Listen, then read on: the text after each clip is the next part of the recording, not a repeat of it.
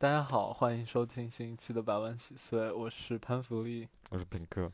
呃，今天因为我们在巴黎线下录制，所以呃高谈没有出席，希望大家可以期待他下次的表现。今天我们录制有一个嘉宾，也是我们很好的朋友十二。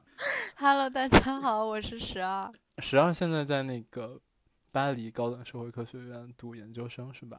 你读的是电影学相关的专业？呃，对，它的那个全称其实叫做艺术文学与语言，但是它下面的分支很广，你可以学任何与这个相关的其中的一个门类。然后，你选的就是电影？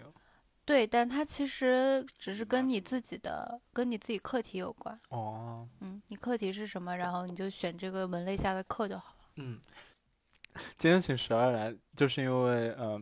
他不仅是在电影学方面有学习的经历，更多因为是因为他，呃，在我们朋友圈里面是很，大家都知道他经常跑一些欧洲的电影节，包括今年啊，他也有去戛纳电影节为一些杂志写影评和报道，呃，所以今天请十二来也是想让他和我们分享一下。呃，他去戛纳电影节的经历啊。首先，我们刚才讲到说，你今年去戛纳电影节是逃课去的，是 为什么要强调这件事情？因为这学期还没结束。哦，是的，还有一个月。啊，你逃了多少课？去了几天啊？我去两周的时间，然后一共是缺了五门课，但是这已经是最轻的了，因为我在本科的时候那种连着两周那个课。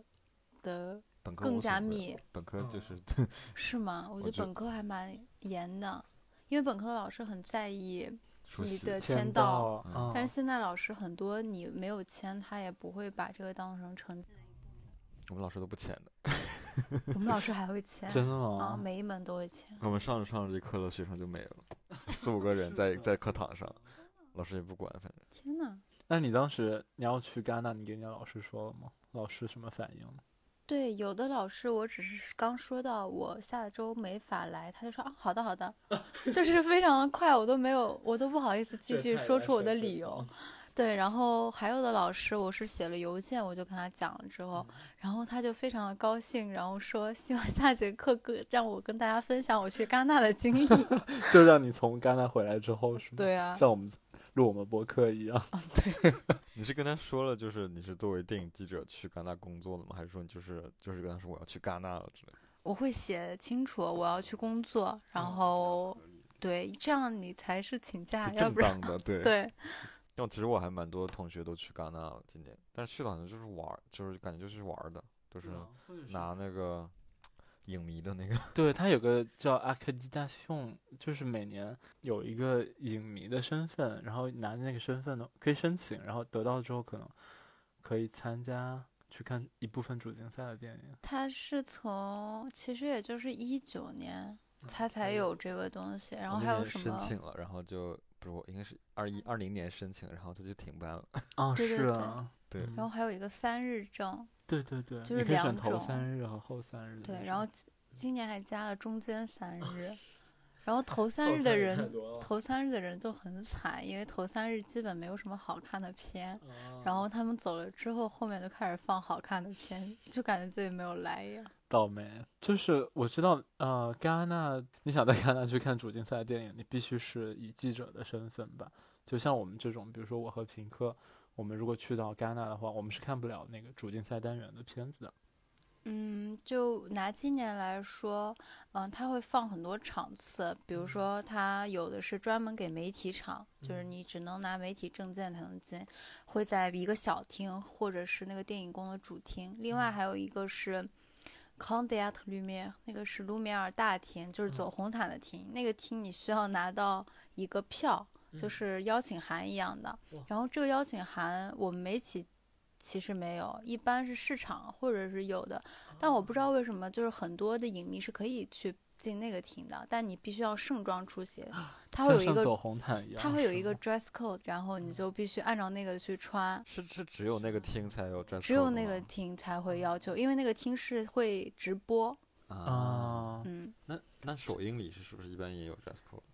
首映礼的话，基本都是大佬们，哦，就记者一般是就比如说我们我们对普通记者是很难进，然后我的证件是处于中等偏下的，如果是呃上中上和上，他们可能才能拿到一个邀请函去看开闭幕式，然后也是在比较高的呃楼二楼那种位置，就很远了。对，就很远。然后或者是什么市场。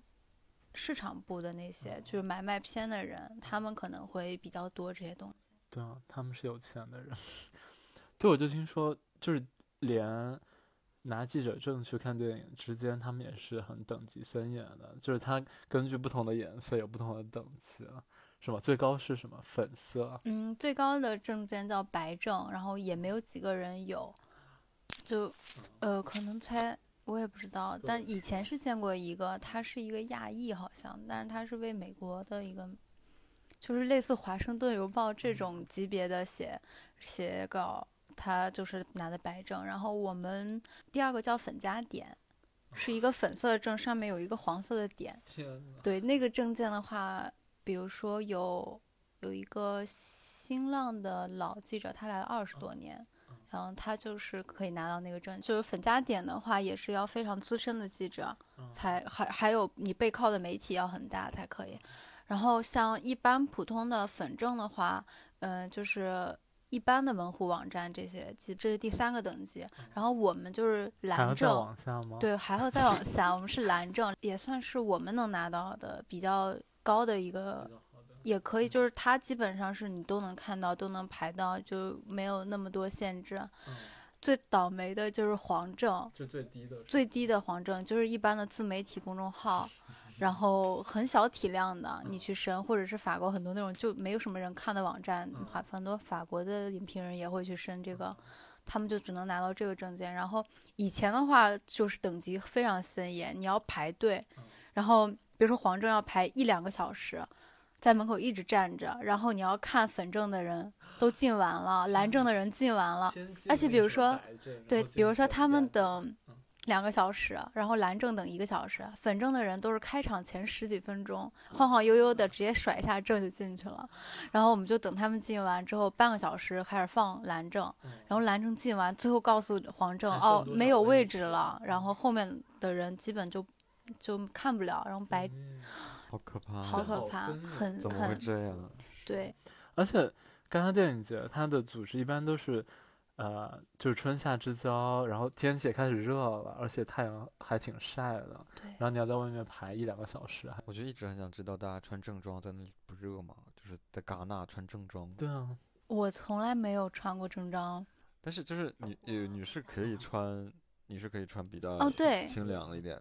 但是可以男男男士的那个西服就是特别应该应该是很热，就是很很那个。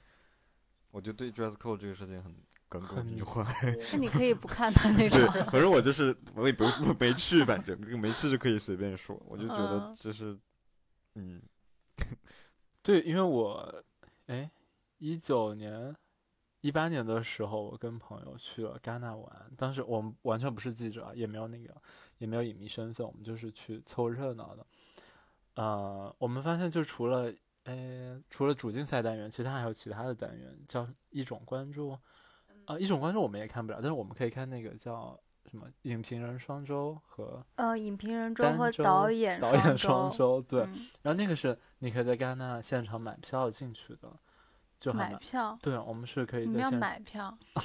没有买过票，真的，从来没有买过。怎么会要买票？我们我们这些外人，我们这些外人是，就你需要买票，然后有个套票吧，而且需要排队。也是我我对戛纳的印象就是排队排队排队，就是像我们这些外部人员，我们去排那些其实非核心的单元，其实也要排很久，你要很早去。经常会看排队的时候，看到就是旁边那些大厅，就是记者那个厅，然后就是排队排到真是神龙不见首的那种感觉，特别夸张。对，因为我其实就是他是这样，他是主竞赛单元，他会有主竞赛的那些片，然后他主竞赛就是官方的单元里还有一种关注，然后另外两个叫平行单元，就是刚刚咱们说的那个影评人周和导演双周。然后主竞赛的这些东西都在它主要的电影宫这个中心这块儿，然后其他的你还要去很远的一些影院，所以基本我都没有怎么看，就是在戛纳的时候没怎么看过其他单元的。然后只有一次是那个导演双周有灯塔啊，然后口碑。爆炸了那一年，罗伯特·帕丁森演的那个。对，然后就去排了一次，也是挺艰难的，要排好久。因为那个就你没有任何优势，你要跟所有影迷一起 排，然后你就被迫对，被迫要排两个小时这样。那你的经验，你你拿着蓝证的话，一般要排多久呢？嗯，以前的话也是提前一个小时去，因为其实感觉在那里蓝证是挺大多数记者，很多，啊，就那个桑斯黑蒂克，我今年发现，你知道桑斯黑蒂克吗？法国的那个，他们也是蓝证，就感觉还是挺正常的，对。然后粉证都是比较顶尖的了，感觉。然后所以这个的话是大部分媒体人都拿一个拿到的一个证件。嗯，所以。所以就需要蓝证和蓝证之间要卷是吗？嗯，对，其实还是卷得进去，因为厅挺大的。嗯。但哦，然后就是从前年因为疫情，它突然改成了线上，然后它就变成一个非常不合理和不人道的，你就要每天早上七。点起来抢票，且对你要抢票，这样的话你排队的时间是少了，你可能只要提前半个小时拿着你的票，但是他的网站做的非常的差，然后网也很烂，每天早上七点就堵在那里，然后你每天你要对你要六点五十五开始就开始刷那个网站，然后到七点他突然就死了，然后一直等，就是刚开始的时候你要等到九点，你就根本就是一早上都睡不了。然后你晚上还要看到十点，就非常累。嗯，后来还好一点。今年也是这样的，今年也是。你一天就要看几几部片子？嗯，我以前很卷，我刚去那一年要看四部，一天看四部。一八年，一八年的时候，对，因为刚去，然后又有很多任务。那你那你看的时候是当下会写吗？还是说还是说不不是每一步你都要写？但是你就觉得我好不容易来了，就那个时候会觉得非常神圣。就第一年的时候，还是没有祛魅的，所以那个时候就觉得你既然来了那么多片，你必须要看。你这它上面排的更密，二十几部，你每天就给自己安排四部，从早到晚。然后后来就看不了，在里面睡着吗？会啊，基本上后来场场都睡着。看完三部电影，我一天可能头头痛了。就是干不了任何别的事。十天，每天。而且你要晚上要写稿，写稿。写稿是对，然后而且我又是写稿很慢的，我有时候会一天都没法去看，我必须坐在那儿写。然后我第二年就开始看三部，然后。后来就是基本都是三部，然后也挺多了。然后写稿任务变得少一点，就不要很 push 自己。然后到今年，我就完全躺平了。我只看，我以前会看很多别的单元的，后来我发现别的单元很快都能看到，然后我只看主竞赛。就主竞赛是二十多部嘛，就每天两部，所以十天正好能看完。对，他是按着他的排片嘛，你就看完，然后每天，但是我早上会去发布会，我以前从来没去过。发布会是什么？就他们在那就是拍明星，就我今 年发了很多，就你去听导演他们去讲他们，对，然后哎呦，是能找哎呦签名，对，还有汤唯，就很就很 happy，但是这个东西也要持续两三个小时，所以基本上又是一场电影啊，这么长，因为他有他前一天放的几场主要的，他第二天早上都会放发布会，这样就是早上也是从十点一直到晚上十二点，到凌晨。对，一天下来这样。天哪，这样连轴转十天，十多天还挺，真的很累，真的很累，强度挺高。而且我是一个非常躺的，就有那些资深老记者，真的是望而却步，他们可以写出三十多 多个稿的感觉。啊，那等于说每天 平均每天要写三个稿子？嗯。好像是三十多个什么会议加访谈，然后再加多少篇长稿，好夸张。对，然后我今年只写了 五个，五个好像也不少了，其实。那你的日程一般是什么样的呢？就是这样，早上起来十点去拍抢票，然后六点半六点先抢票，然后。六点五十五，七点先抢票，抢到抢抢半个小时，大概都拿到了，因为他是抢四天之后的。然后呢，你就可以睡了，睡到九点再起来，然后收拾收拾，然后十点就是你还要提前排，因为你要排队才能进发布会，然后提前半个小时去排发布会，然后看。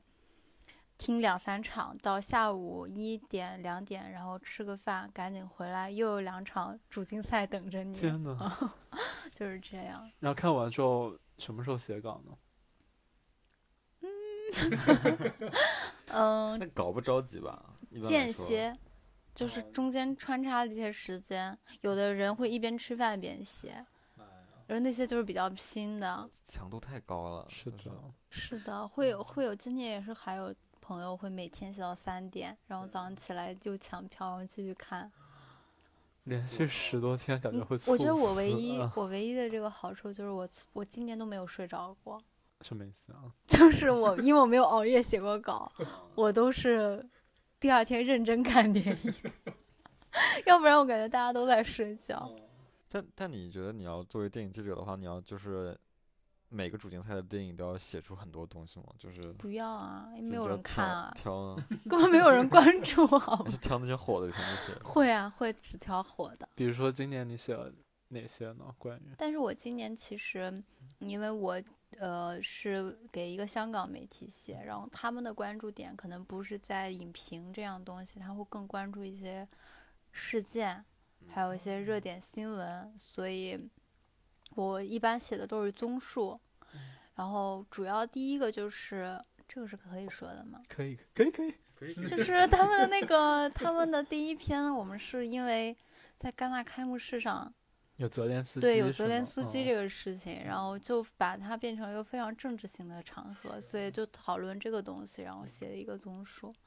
然后第二个是关于整体下来之后，发现这几年整个华语电影都在没落。嗯，然后韩国电影在崛起，然后韩国电影崛起，非常惊人的崛起，然后整个东西给我们的冲击很大，然后我就直接给我的主编说，我挺想把这个主题写这个，然后最后就写了这个。我应该有看到这一篇。嗯嗯，韩国韩国记者也很卷吗？我觉得我觉得我觉得我我的韩国同学和日本同学就是可能好像是可以。不睡觉写论文，应该应该是我我不太了解他们，但是我发现他们的数量确实是不断增加。哎，我看是你发的吗？朋友圈在那个就是影厅呃那个记者的呃准备厅有个专门的厅是给记者的，然后好像中国这边来的记者就没有什么活儿，但是就看到韩国的记者跑跑上跑下的。哦，我好像有看到这条，但不是我发的。而且就是最后最后宣布得奖的时候，整个媒体厅的韩国人都爆炸了，就像很多年前的中国。是最佳导演是吗？今年？今年是，对最佳导演和最佳男演员。哦，对，两个奖。宋康昊。嗯。哇，就是韩国电影近些年的崛起，真是有目共睹，真的。而且我咱这边就，唉。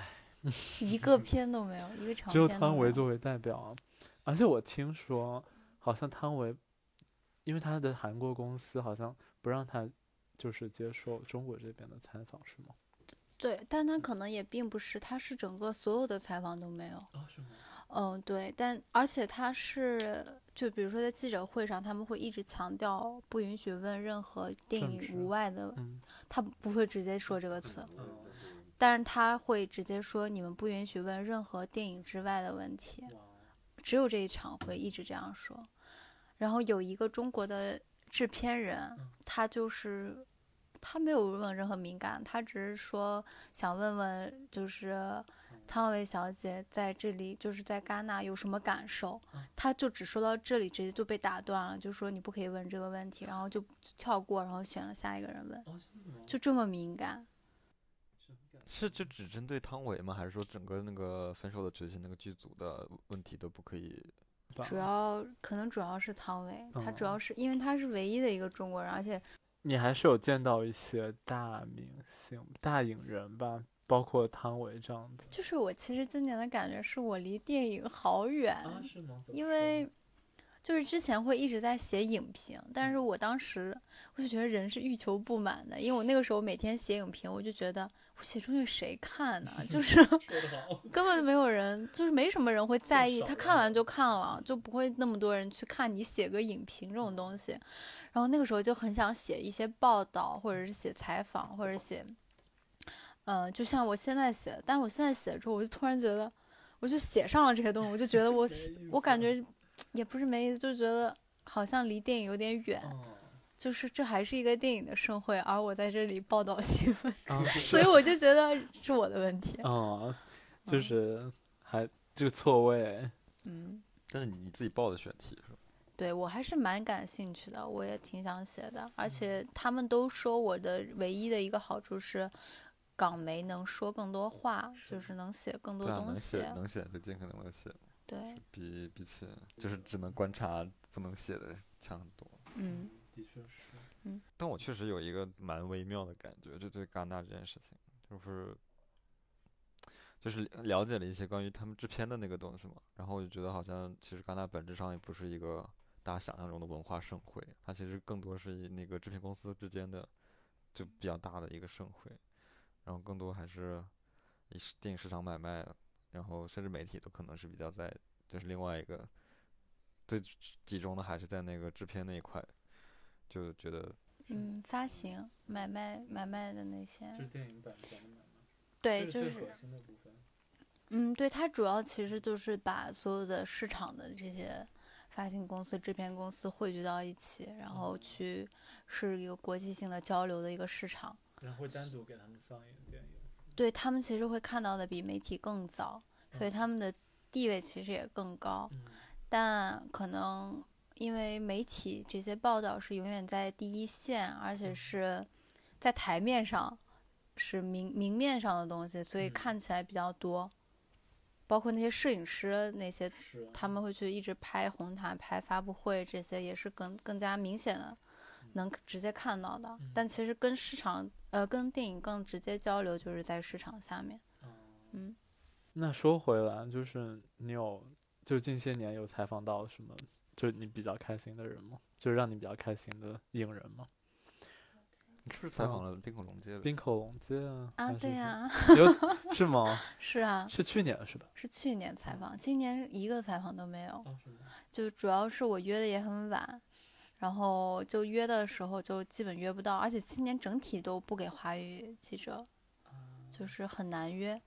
然后，呃，只有那些比较小的、没有人关注的 影片。小看。对，所以我为什么说离电影更远？就是以前会有一个采访任务，因为我以前是今年我是一个人这样去做，呃，他们会提前约好，然后给我们安排任务。这样他就给你让你去采访谁，你就很屁颠屁颠就去了。那现在我自己没有这个主动性，我没有提前去跟他的 PR 打好关系，然后是去约，就是这一套东西你也要准备，你要在电影节前就做，然后所以就今年没有采访。所以去年采访冰口龙介，我都忘了是不是我自己约到的，反正就 是还是很兴奋的去了。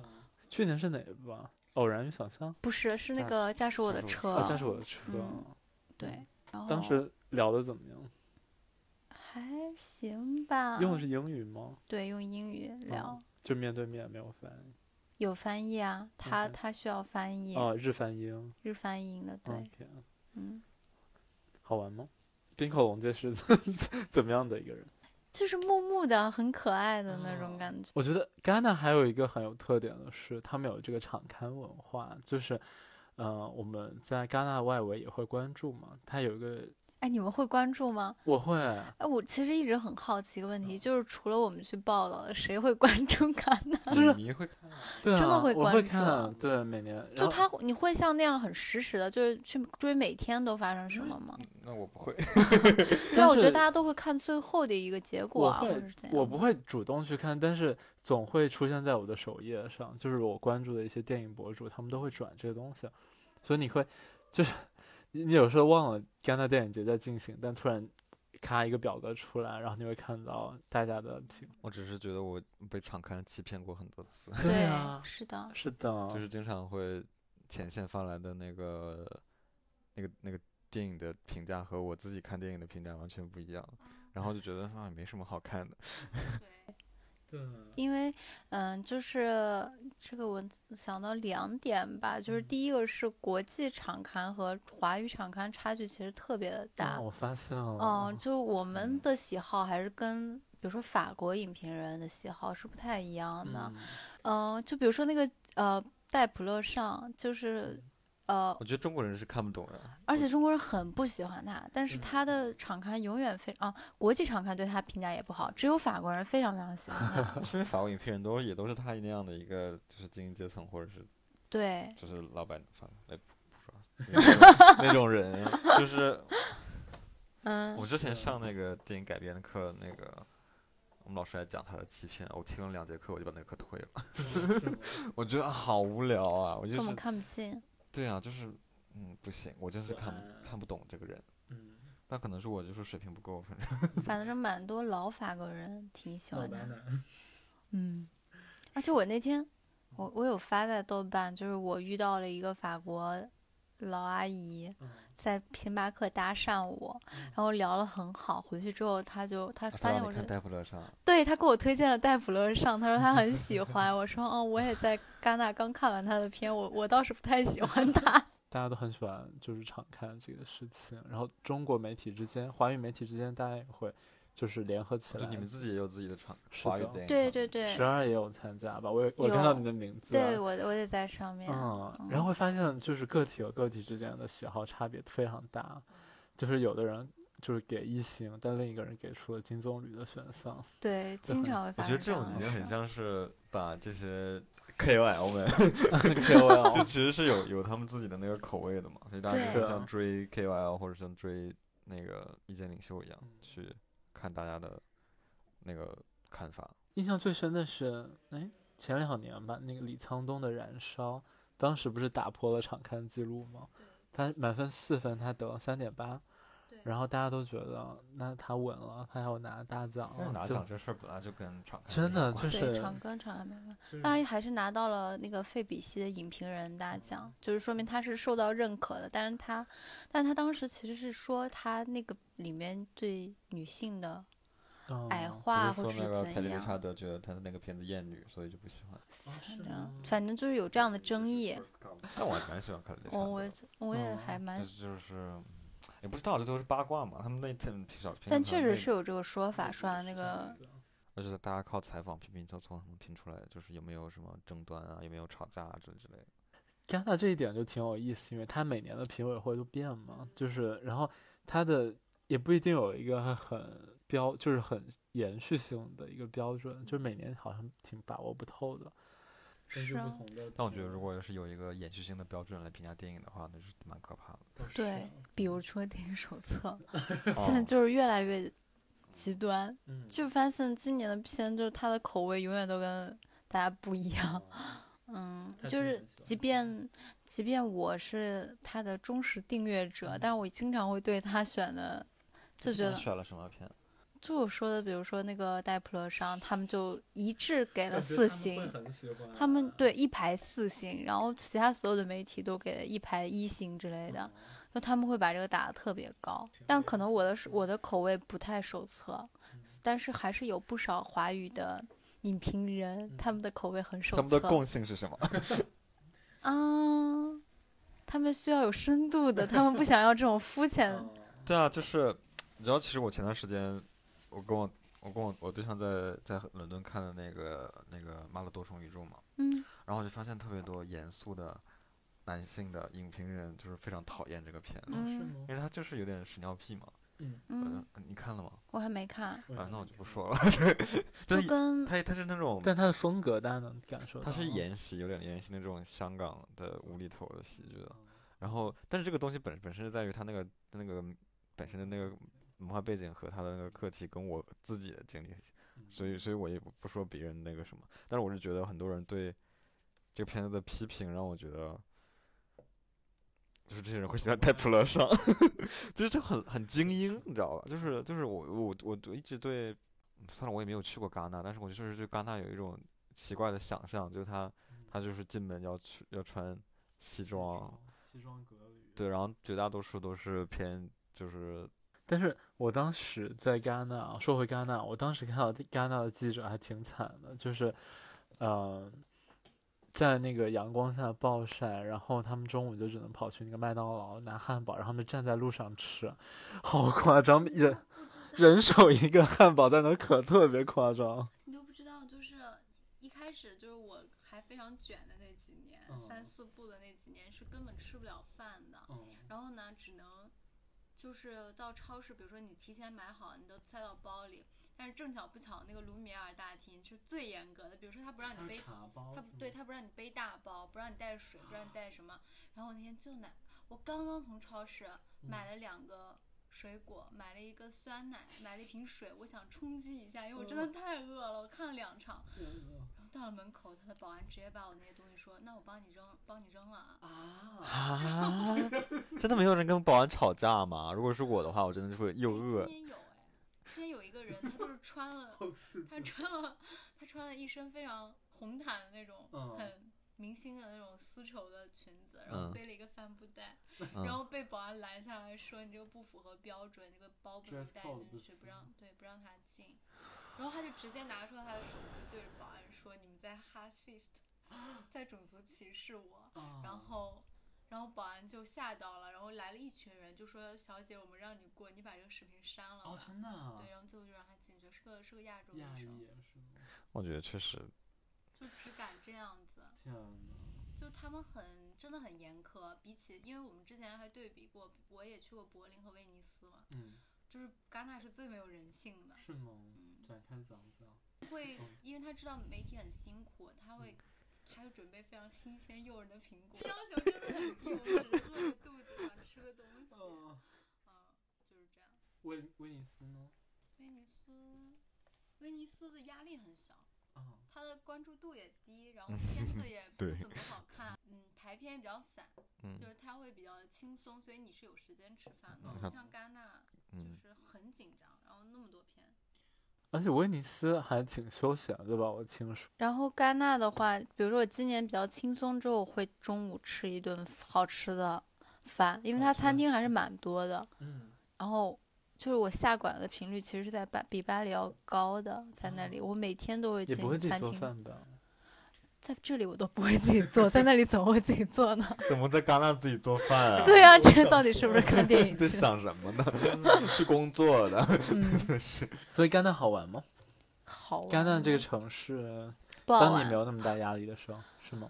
嗯，怎么说？我从来没有在非戛纳电影节期间去过这个地方，嗯然后听说也是这个地方只有在戛纳的时候才非常的热门，嗯平时就是很普通，它也没有旁边的尼斯啊什么其他小镇那么好玩。嗯然后，而且其实好像是说，如果你没有工作，你去那里还是蛮有氛围的。就是你可以到海滩散散步，然后看看明星排排队，然后看那个沙滩放映的晚场电影。其实很浪漫个人就是是像去旅游一样，感觉他体验拉满了，对。嗯就是碰撞见 IU 三次 对，然后你在餐厅吃饭就可能会遇到明星，但我们这种只就是很嗯。惨。就比如说，就比如说，就算我们去排了发布会，在那里，然后明星散场拦着，直接我们记者都不让过去，但是明门口排队的粉丝就可以面对面拍照，然后拿签名，就其实待遇很不一样。天呐，说回来，我当时作为游客，那是我唯一一次就是在戛纳电影节期间去，嗯，戛纳的时候的确体验还蛮好的，因为就有去海边海滩上玩，然后有去海里面游泳，也看了就是，然后我们在排队的时候还看到贾樟柯从旁边走过去，这还蛮好的，而且他的确有晚上的放映嘛，就晚上在沙滩上放映，然后我们去看了那个呃吕克贝松的。碧海蓝天是碧海蓝天吧？就是为什么去看李克贝松？当时正好在放啊，就正好在，然后在那个海边去看那个关于就是他们潜水的那个电影，就感觉特别好。而且当时跟朋友就是我们俩买了买了一个海鲜拼盘，然后坐在那个沙滩上，就还挺惬意的那个时好。棒啊！啊，对，而且从来那时候没有过。而且那时候很就很温暖了，就是呃，尤其是到夜间的时候，就开始也没那么热，然后海边上就还挺舒服的。哦，我突然想到了，我还采访过的大明星 那就是 胡歌，而且是专访哦，一对一湖。的那个是吗？野鹅湖那叫什么？是的，南方车站的聚会车，站的聚会。而且也是他也是我，就是而且我采访他完第二天，第二天就遇到他们一群人在一个酒馆门口喝酒，然后又打了一个招呼，就是，但是我我我可能真的是去追星的，因为当年。因为每一次派下来任务，就是他的电影人都非常电影人，他的影评人非常的热爱电影，而我 好像是唯一一个追星的，所以每一次他们派下来的任务里面，那个明星都是剩下来的。啊，就比如说第一年，什么，哎，我忘了，反正《地球最后夜晚》也是，就毕赣都被抢走了，但是剩下来那几个明星，然后就我们在那里分，都没有人要。就什么有我我反正最后我分到了黄觉，嗯，那不是挺好的吗？对啊我很开心啊，我很开心啊，他的他 daily 的 哇哦！fantasy。你你你不知你不知道我采访过黄觉？我不知道啊嗯，一对一。你看他替黄觉，他脸都红了。真 Oh my god！对，所以对就没有人要嘛，但是我就可以有机会。然后胡歌也是，我很诧异，他们剧组全部都分走了，只有胡歌。他们问胡歌谁想踩，然后我等了很久，那个群里都没有人说话。我说哦真的啊，我可以那我采来吗？然后他们说好呀好呀，赶紧去吧。啊，是吗？就是这样子怎么会呢？感觉也是比较有名气的演员。不就是比较多数人关注的导演，或者想跟导演有交流。你倒是倒是说演员，对，就可能我这种让我去采访的话，我都问不也不知道问什么。对嗯其实大家问的还挺刻板的，就是那些哦问题。主要是好像明星采访，他们也有自己的他们的对明星他有对是有那个被有有就是哪些问题可以，哪些问题不可以，啊，就会打断还蛮嗯看人吧，看团看团队。嗯这样子啊嗯。对，说回来，就是在戛纳期间嘛，就是之前洪尚秀，什么我对吧，之前那个韩国导演洪尚秀嘛，他在戛纳期间有就是利用这个机会拍拍个电影，他和他用他的御用演员金敏喜，还有呃法国的女演员伊丽莎白于佩尔，然后他们拍了这部电影《克莱尔的相机》，就是他利用这个这个期间去拍了这部电影然后又入围了，啊，对，又入围了，然后真的很想翻他白眼。对，然后但是就是这部电影里面，我其实还蛮大家喜欢克莱尔的相机，就我不太喜欢他的对话我觉，得好好尴尬，好喜欢。对，尴尬就是，就是 这个真的好尴尬，我的天哪！就是 就是我特别好笑，我看到这部电影就是克莱尔的相机，他的豆瓣影评最热的就是说他的他那个英语对话之尴尬，然后就是就是很一种很典型的这个场合下的鸡同鸭讲。对啊，嗯然后其中一个人跟一个人说，就是 you are 什么 you are so pretty，然后那个人说 you are beautiful too，就是特别可笑。但大家口音都贼重。对，对，然后整部电影就充斥着这样的一个蹩脚英语的对话，但是还挺有意思的。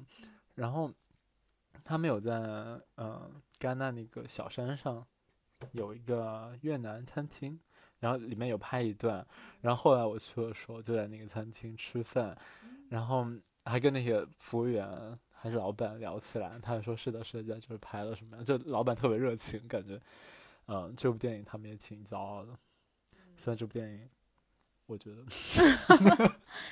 我觉得洪尚秀就是，就是你不会，你也不会讨厌他，但你就觉得他怎么会，就是比如什么多兰是亲儿子，他也是一个，就是感觉是个关系户，拍一部进一部。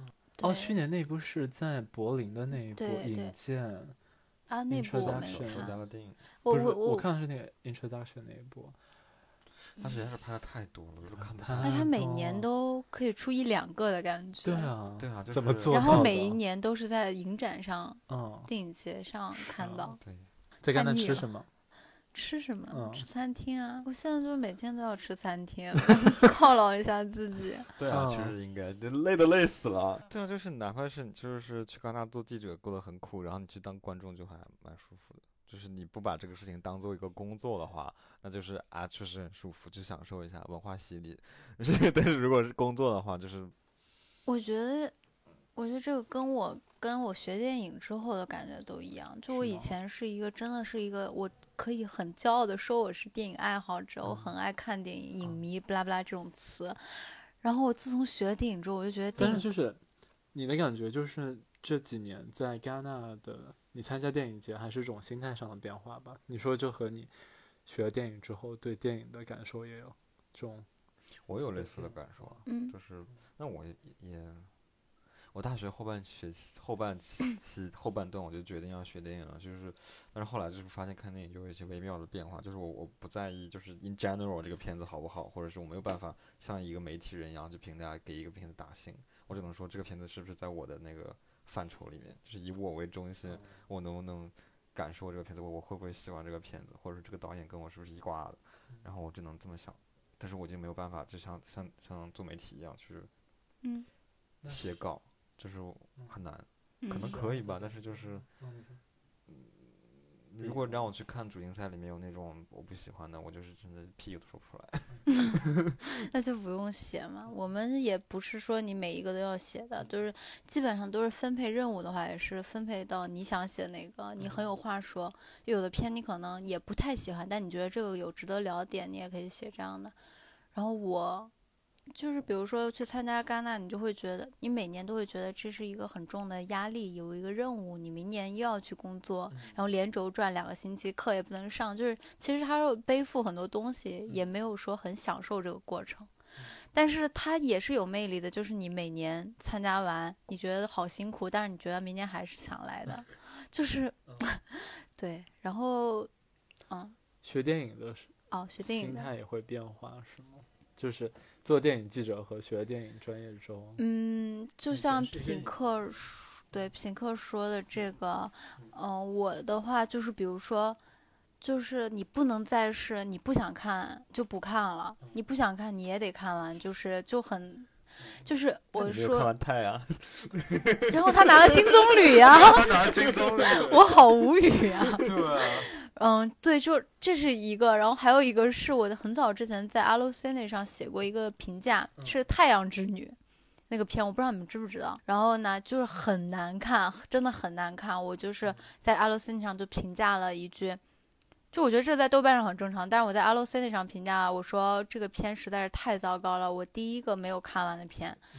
然后我这个短评被删掉了，被官方删掉。然后他给我了一个，就是他他还给我邮件回复，他说我们必须删掉你这个影评，因为我们不允许在没有看完整部影片的情况下去评价这个电影。然后我就知道，原来法国人这么严谨嘛，他们就是不可以，就是哦，你有写说你中途离场是吗？对我就写的是我唯一退场的影片，因为实在是太糟糕了，我就是这么写的。对，就就是发现这样，第一是发现原来这种平台它这么的嗯细致，他会去看你的每一个人评论了什么。第二点就是给了我一个感觉，就是你确实应该去看完，你再评价。就既然你进去了，你就看完它。然后今年确实也会有那种片，就是你刚开始看感受真的很糟糕，但是你坐在那里看完了之后，你就发现好像 还行，好像没有那么糟，好像还是有点意思的。嗯嗯我好像都没有看电影离场过，嗯，好像都没有过。我只有泰，因为泰我是受不了那个哦，疼。很能理解，血。腥吧？我看的时候也捂眼睛。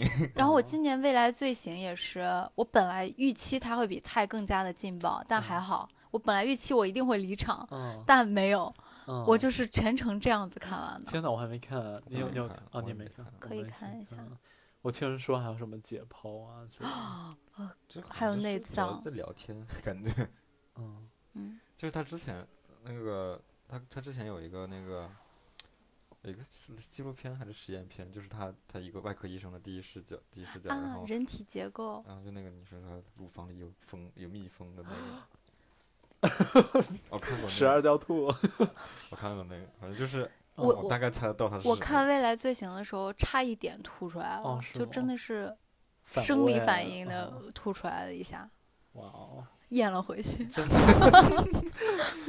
那你今天有特别喜欢的电影吗？我太俗了，我真的很喜欢，呃，也不是不我喜欢那个鲁本的《悲情三角啊，》悲情三角，金棕榈被很多人骂嘛？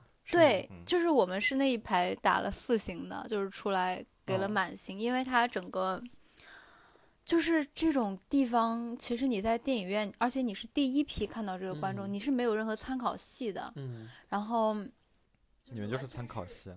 对，就是我们会被迫变成参考系。对啊，其实豆瓣的风向其实是以嗯最最前线那一批的人，就是对，然后你的你的你本来只是作为一个影迷影嗯评，你写了一个评价，没想到它的分量这么重，就会有人去哦针对你这个，然后去给这个影片都设置了很多预设的那种感哦觉。然后，但是我的第一反应是还挺喜欢的，就。虽然它被很多严肃影评人，就是你像你刚刚说到那个有一个片，什么老白男们都不喜欢那个片是什么来着？妈的多重宇宙。对，嗯我看的时候，我旁边就有一个法国老大爷，就是全程这样，就是这样子翻白眼，翻白眼。然后嗯我跟旁边的一个小姐姐两个嗯人笑的前仰后合，嗯，就是会就会感觉会有人不喜欢。会有这种落差没有看这个片子，我不知道它具体内容他还没上，还没上，他没有上，他快上去。你没有看过他的前作《金棕榈》，就是那种风格讽。刺？对，然后很多屎尿屁那个，方形是吗？对，很多屎尿屁，然后很多讽刺，很多大谈马克思主义、共产主义这些东嗯西，就论战。嗯然后，嗯，就是而且这种片的话，它为什么就为什么我们会喜欢？是因为在电影节其实压力很大，然后嗯很多片都两个小时，没有什么对话，非常沉闷。嗯然后你一天都看了这些，看了好几天怪，不得会睡着。对，然 后看了好几天之后，突然来了一个让你嗯肾上腺素暴嗯涨，然后一直嗯跟着他的情绪，他嗯没有任何间隙。嗯然后，所以就是说，其实，嗯，在这个环境之下，我们的评论不一定能作为一个参考，因为它是不像是你平时我们在家随便选了一个片，然后很想看，嗯你可能是，呃。呃，就就是你前面没有干扰，后面没有干扰，但我们在那个环境之下，其实是有很多参考。前面看了这个片，后面看了别的片，嗯，所以其实不一定非常的客观，还是要嗯看自己的想法。但还是说明还是不错吧，毕竟这个片子今年还得了金棕榈。你喜欢方哦形吗？也不是所有得金棕榈。倒是方形，我觉得没有很喜欢。你喜欢？泰吗？我喜欢他。哇哦，你喜欢我泰吗？也很喜欢他。是不是怪我没看完？后来你也一直没看完是吗？一直没哎看。但也没有必要看完，我当时也觉得，嗯我只是觉得泰的获奖这个事情，悲情三角就是他，我是认为我可以给他很高分，但嗯是我没有认为他可以得金棕榈，嗯就是这样子的一个矛盾。对啊，嗯，然后他居然这个导演这么快就得了两座金棕榈，对，还挺神奇。就是很多人也说今年的评审嗯没有水平，一堆一堆演员那个灵灯 是吗？也没有，也有很多别的，嗯还有什么法法哈蒂蒂，然后还嗯有个印度的女演员。嗯，法哈蒂就是。但是 我说法哈迪，我也没有很喜欢。对啊，就是他这个评审的构成还挺复杂的，就是影人啊、演员啊什么。之前华语电影来过什么张震啊，范冰冰啊，嗯还有范，冰一七年冰冰冰姐冰冰姐，冰冰姐可可那个了呢。嗯，对，还有八零张震，八零，你你你那个新冠那一年，你你他就是整个都取消了有线上的那个活动吗，没有没有没有怎么关注了就，因为我觉得还是自己放了一年的假。嗯。而且二一年的时候，当时法国疫情也比较严重吧，然后有推迟几个月，对前去年的时候是到七月份组织的，然后巨热无比，的真的是巨热。对啊，但是他就是一为了可能也应该也与与这个有关，所以他哦改成了线上抢票嘛。啊那三大电影节你最喜欢去哪一个？最喜欢，嗯，哎呦，说不出来。说不出来。但是比如说，我觉得最没有吸引，对我来说，啊个人来说最没有吸引力的是玻璃。为什么？因为它很冷它很冷那个地方，然后呢又是一二月份，啊，冬就是如果在这三个里面选择，我是最没可能去这个，因为就是那个时候也是什么考试季什么什么，嗯反反正那个时间。第二就是它周边设施是最糟糕的，就它什么都没有。这应该是这三个城市里面最发达的一个城市。是这样，但是很嗯奇怪。但是嗯它的周，它以前它的那个主厅隔壁是一个大商场，楼下两层都是吃的。嗯然后因为疫情或者是怎么原因，我也不知道。我是疫情前去的，但是它第二年就是什么都没有了，嗯然后门口只能吃一个热狗，很好嗯吃，很好。它的东西很好，就是它提供的让我感觉口感上还行，但口是感，但是他的片我就没有什么感觉。嗯嗯，然后威尼斯的话就真的是纯纯的度假的感觉，那个的给你的感觉很好，很轻松。嗯，但他但他的电影条件最差，就是他没有柏林的片，还没有柏林的片好。嗯然后戛纳就是那种你不想去，但你还是会去的感哦觉。就是他条件就是生活条件不好，但是他的再怎么吐槽他，但是对对，再怎么吐槽永远，是在第一位要去的。对对，永远是第一位，而且它是最贵的嘛。你那个城市又小，啊住的又是啊，就就是要提前很久订，嗯，然后又价格又高，然后但是它就整个城市都在那个氛围里面，所以那嗯闭幕的时候颁奖礼，你们在隔壁厅等着的时候氛围是什么样的？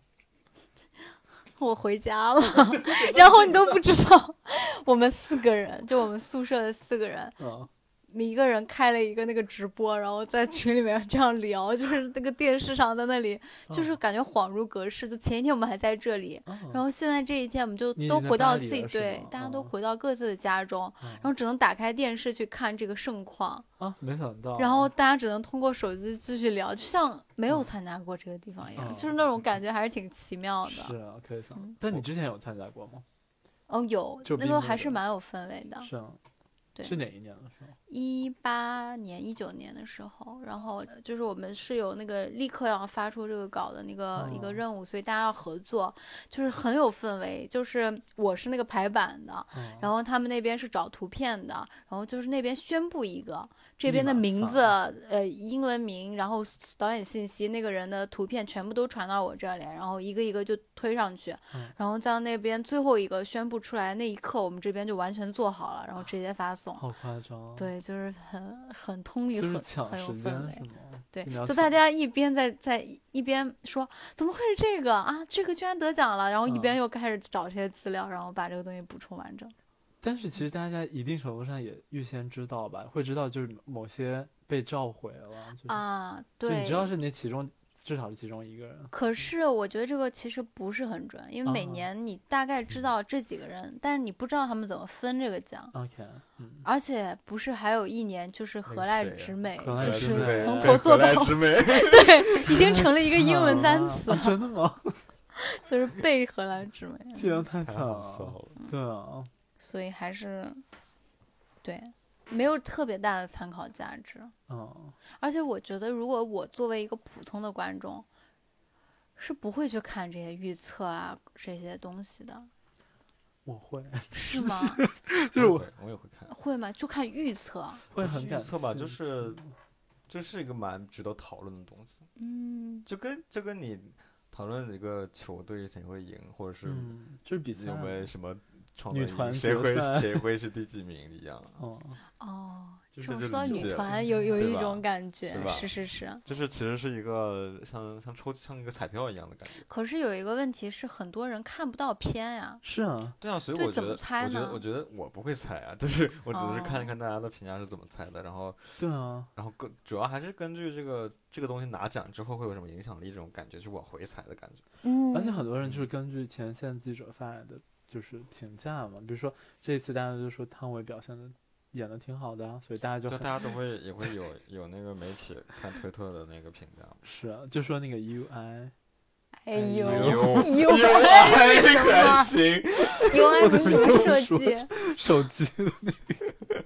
我又说成了 UI。Anyway 吧，我今年就最后三个片就没有看成，因为我在写东西。哦，嗯，然后就我当时觉得我就没有办法去打一个评价了，因为我嗯这三个没看，但还好这三个好像都没有拿啊奖。哦哦，除了亲密，嗯亲密拿了一个，没啊？我没有看。嗯，评评价蛮好的。对啊，因为我蛮喜欢那个导演的。嗯，嗯，好帅。哦，是那个女女孩孩的导演女孩的哦导演。哎，这片好像可以买回国哎，他们有在就哦，是身边一些做发行的朋友已经开始在各种往国内推这个片。亲密吗，嗯，不是 LGBT 的吗？它的题材就有一点去走这个擦边，它哦其实哦是说大家在误会那两个人，那两个孩子是，然后就是由此引发一些，但我没有看，所以我也不哦知道。据说很好哭，这样子啊，嗯，哇，没想到，嗯，想看，新多兰，对啊，就是新一代的多兰，嗯，多兰就是戛戛纳的眼泪，就是哎，你们以前很喜欢多兰？我以前很喜欢多兰，我也蛮喜欢多兰的，他多兰有一种老龄的幽怨，老龄，现在啊，就是。但他回来应该也还是会有很高的地位，福茂的亲儿子。是 他的他三十岁的那一步啊，就感觉是就是那个马英克西语片吗？马克西姆不是我觉得，我觉得啊那个法语片，那个在就是马马提亚斯马克西姆已经比之前那部英语片好很哦，多。我没看之前那个他那众星云集的那一部有一部就是评价，哎，是哪一部来着？你说的那个，你说哪一部？就是他有一年，我是我是今年才听说这个事情，就是他有一年是他那一场，就以前是首映场是红毯场，嗯然后他那一场就是因为他在，然后评价非常的差，嗯然后结束的时候大家都在嘘还是怎样，后来福茂就因为他把这个习俗改了，改成了第一场首映不是红毯。是给媒体看，然后啊媒体在里面嘘完，然后红毯该那边多嗨就多嗨吧，那种感觉。啊，啊是那个是那个只是世界尽头吧？是那个吗？我不太我不知道，我我也也不知道我不知道当时是怎么。因为当时我记得那一年就是说多兰被伤得很深，，对，然后最后奖了呀最后给他一个大奖，对对啊，拿了，就很夸张。就是，但那个片子我也觉得不值得拿奖。哦，我嗯第一次看的时候我觉得很烂，但第二次看的时候还挺喜欢的。嗯，你有去别的？你有去那个鹿特丹什么的吗？没有，我好想去鹿特丹，我也想去看。嗯，明年可能会鹿特丹是去。那个他房间里的云吗？啊，是他拿了金虎奖，好的，但是每年去拿金虎奖的 好影一样是吗片都就还好，因为他嗯这个奖本身是设立给新导演，OK 所以他是在一个就是一个偏鼓励性质的，啊他，不是像戛纳这样，就是很成熟。，对你就是那个柯南伯格还要去，是啊。对啊，就是哎鹿特丹是不是有华语单元啊，还是比较偏向华语？嗯没有他们之前的好像是之前的那个选片人比较对，就是那个，嗯、突然忘了他叫什么了。谁？就是他们那个选片人是专门为华语做了这个单元，但是今年他们整个都被取好像就开除了，被开除嗯了。为啥？我也不知道，我关注了一下，但我不好在这里，就是我我我我也不知道，就我不知道具体的，但是我大概也听说这个东西，就是嗯他们整个团队都走了，所以以后也没有，他们也没有那个华语单元了。他们以前还回顾过第四代，嗯，就是专门去做了那个影展。那今天特别感谢十二来我们节目分享他在戛纳的经历，我们下次再见。下次如果就是大家这个电影上映了之后，可以再聊一聊。就这些片大家都看过了之后，可以再说一说。对，希望变成一个影评对。给十二开一个专栏，哇哦！拜哦，你们是在拜，攒什么吗？啊，我没事，拜拜。拜拜。你们还攒猫毛？嗯，嗯，这盒子呢。